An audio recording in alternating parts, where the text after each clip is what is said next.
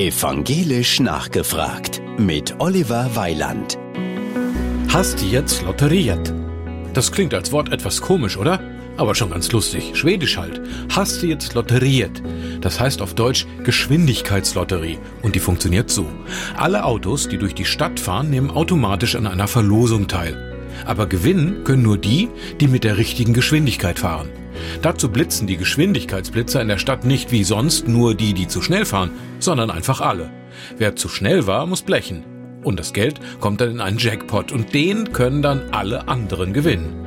In Stockholm in Schweden haben sie die Aktion wirklich vor ein paar Jahren durchgezogen und das Ergebnis, die Leute waren voll motiviert und wollten gewinnen. Das Durchschnittstempo der Autos ging runter.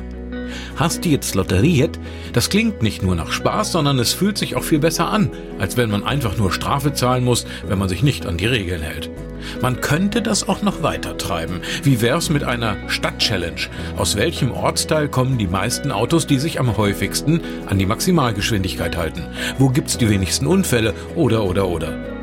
Was fällt euch noch ein? Wo könnte ein spaßiger Wettbewerb helfen, gute Ziele zu erreichen? Evangelisch nachgefragt auf Antenne Thüringen.